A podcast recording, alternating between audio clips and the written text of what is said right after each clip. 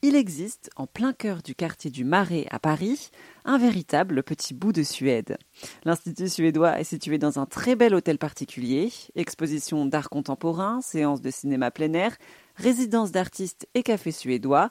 Le lieu est particulièrement beau et apaisant. Maria Riedelberg Lemoine, chargée du patrimoine de l'Institut suédois, remonte aux origines de cet établissement.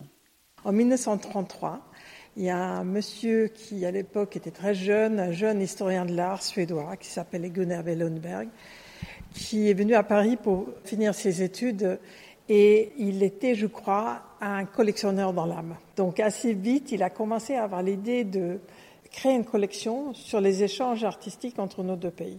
Il s'intéressait particulièrement au XVIIIe siècle et c'était une époque où ces, ces échanges étaient particulièrement fructueux dans les deux sens. Et donc il a commencé à collectionner. Il n'avait pas beaucoup d'argent, mais il était malin. Il savait euh, s'entourer des gens qui en avaient. Lui, il avait la connaissance, eux, ils avaient l'argent. Et euh, il a créé un institut qu'il appelait l'Institut Tessin en 1933. Au début, il a pu être logé avec ses activités dans euh, l'ambassade de Suède. Au bout de moment, il fallait trouver d'autres locaux. Et en plus de ça, il y avait la collection qui s'agrandissait et aussi il a développé une bibliothèque sur le domaine de l'histoire de l'art. Donc ça a pris de la place, tout ça.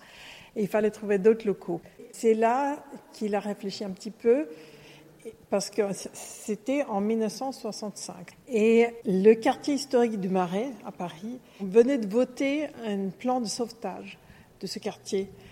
Et donc il y avait beaucoup de vieux bâtiments très délabrés, mais où euh, l'État et la ville de Paris voulaient, l'État et la ville de Paris voulaient sauver.